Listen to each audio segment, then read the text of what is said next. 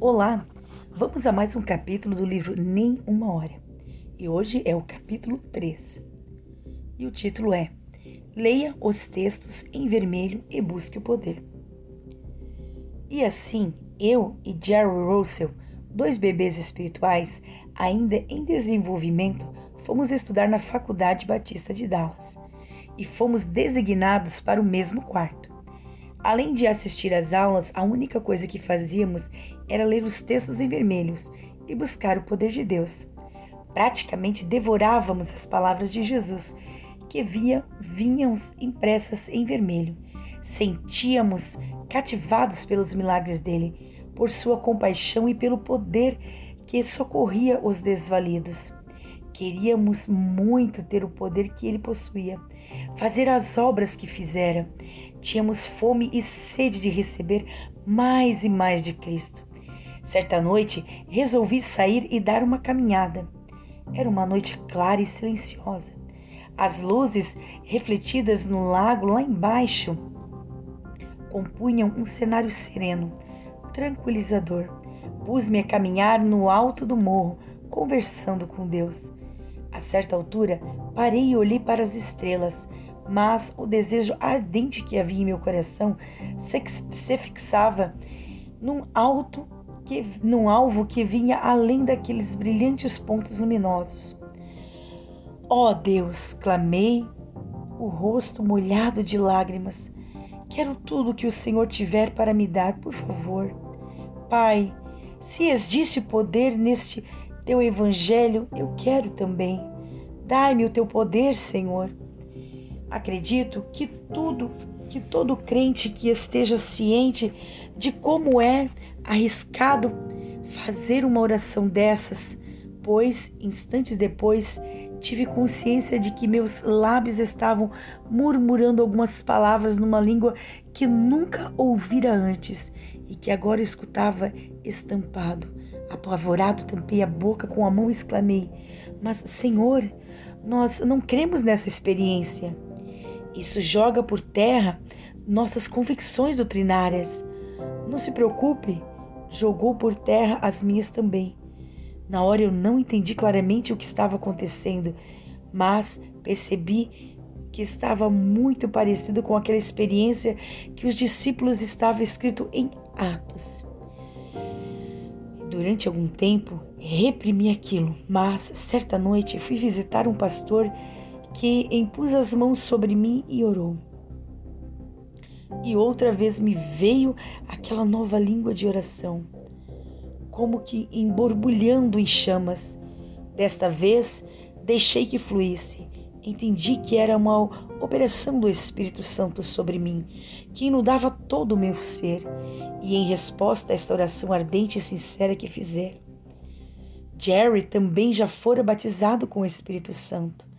Embora não tivéssemos tido a intenção de alardear nossa experiência, nem provocar divisões, pouco depois a maioria dos 400 rapazes do nosso dormitório, futuros pregadores batistas, ficaram sabendo dos dois sujeitos que oravam numa língua esquisita e totalmente diferente. As reações foram as mais diversas. Alguns demonstravam uma gélida indiferença, outros um forte interesse e também aos que ainda uma fraca hostilidade, além de muitos outros sentimentos semelhantes.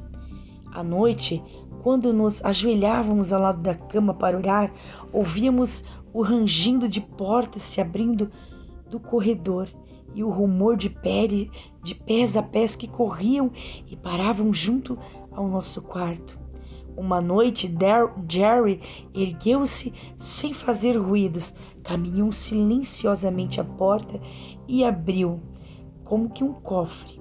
E ali, agachado, viu no, ao portal que estavam diversos colegas que estavam num grande susto quando viu que o pegaram e eles ficaram sem jeito. Acabaram todos rindo bastante e acabaram também correndo pelo corredor. E outros estudantes puderam ali verificar que, embora No aconchego do nosso quarto, eu e Jeremy orávamos em outras línguas. Não estavam rolando pelo chão, nem balançando pendurados nos fios de lâmpadas. Estávamos sim vivenciando uma nova e poderosa poderosa dimensão no que se diz respeito ao louvor e à intercessão. E os mais interessados logo perceberam também que estávamos dispostos a falar dessa nova experiência que tanto nos diferenciava e, de, e nos edificava a cada dia mais. E a quem, quem quisesse vinha correr também o risco conosco. Nos primeiros tempos tivemos a impressão que poderíamos conviver bem com aqueles outros pregadores batista. Mas, certo dia, um dos professores da faculdade, que ouvira falar que eu recebera o batismo com o Espírito Santo, tentou argumentar comigo. Meu filho, disse ele, se você quer usar esta língua em seus momentos de oração particularmente, tudo bem. Mas não saia por aí contando o que se passou com você e dizendo aos outros como eles também podem ter essa experiência. Senti os meus olhos se enchendo de lágrimas e respondi mansamente: Não posso, Senhor. Vi que ele ficou tenso e o queixo dele ficou rígido, e a resposta calma e deliberada que me deu parecia cortar-me como uma faca. Nesse caso, você não terá ministério, Larry. Mas aquele professor não foi o único a temer por, por mim, por causa da minha experiência que eu tivera. Quando meu pai teve ciência do que me ocorrera, fez uma advertência. Cuidado, Larry, senão você vai acabar dirigindo cultos numa dessas tendas de lona para uma porção de gente de dente cariado, dessas que batem é, espumas pela boca. E durante algum tempo tive a impressão de que era isso mesmo que iria acontecer. Mas em 1972 foi um ano muito bom para mim. Formei-me na faculdade, casei-me com Melvin Joe e recebi um convite de Harvard, Connecticut. O pastor da Igreja Batista de Beverly Hills, em Dallas, me chamou para ser um co-pastor da sua igreja e trabalhar especificamente com os jovens. Fiquei surpreso e ao mesmo tempo encantado com o convite. Mas na verdade não tinha vontade de ser pastor de jovens. Meu desejo era tornar-me evangelista, como James Robson. E foi o que eu respondi ao pastor Conister. Mas então ore a respeito disso, respondeu-me, com sua voz grave e profunda, no tom de tranquilidade. E foi o que eu fiz, e para minha surpresa, Deus me orientou no seguinte cargo a aceitar. Naquela época, eu não era muito de fazer rodeios para solucionar um problema. Achava que era melhor ir direto ao assunto. Quando fiquei sabendo que o grupo de jovens da igreja vivia de pro programas, festinhas, passeios e excursões, fui à frente, alvejando pela expressão crítica daqueles 50 pares de olhos e disse: Pessoal, não vamos mais fazer essas coisas. Agora vamos ler os textos em vermelhos e vamos todos buscar o poder de Deus. O resultado foi impressionante. Da noite para o dia, o número de jovens passou de 50 para 14 um fenômeno, um fenômeno de crescimento. E para piorar as coisas, certo dia uma jovem veio em minha direção com os olhos fuzilando de raiva e uma expressão de desafio no rosto e me fez uma ameaça. Olha aqui, senhor, vai ter que fazer as coisas do jeito que nós queremos, senão vamos tirá-lo daqui, como já fizemos com os outros quatro líderes que já tivemos. Respirei fundo. Tentei controlar o temor interior.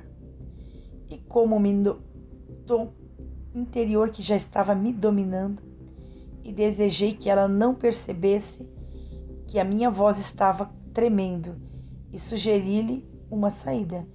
Minha irmã disse-lhe, fitando diretamente nos seus olhos: Vocês poderão tirar-me daqui, porque não foram vocês que me colocaram aqui.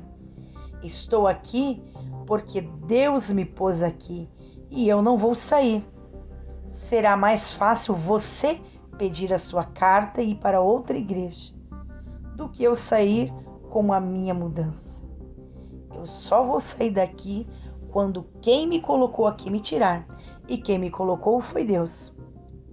Isso encerrou a discussão e deu início a uma nova vida para muito daqueles jovens. E assim começamos a reunião com os 14 que ficaram. Tínhamos reunião de terças, quartas, quintas e domingos, sempre à noite. Depois de alguns meses, os 14 haviam aumentado para 149 jovens. E assim, a fim de dois anos de trabalho, contávamos com cerca de mil jovens em nossas reuniões. E assistência aos concertos evangélicos que promovíamos era ainda maior. Deus abençoara a minha obediência ao seu chamado e ao testemunho fiel daqueles jovens. Muitos deles hoje são membros da nossa igreja, a Rocha Fiel. Mas aconteceu-me a pior coisa que pôde suceder a um pregador. Tornei-me um pregador de sucesso, sem cultivar bem a minha vida espiritual e a comunhão com Deus. Não me entendam mal, não parei de orar. De vez em quando fazia orações fervorosas, mas minha comunhão com Deus era esporádica e também inconstante. Externamente tudo parecia estar indo muito bem, mas sempre falando a grande número de jovens. Devolvíamos um ministério de música com a realização de concertos semanais que reunia milhares de jovens e que durante cinco anos foram televisionados para grandes países. Mas no meu interior algo estava acontecendo. Meus próprios sermões estavam servindo para me mostrar o meu erro. E várias e várias vezes após o culto eu me refugiava numa sala vazia, nos fundos dos salões e clamava a Deus, arrependido da minha negligência, na minha pouca comunhão e o tempo que eu tinha com Ele. Pelo que eu me lembro, foi uma das fases da minha vida em que eu senti-me mais abatido, mas Deus estava para me dar a chance de atender a outro chamado, um chamado ainda maior do que todos.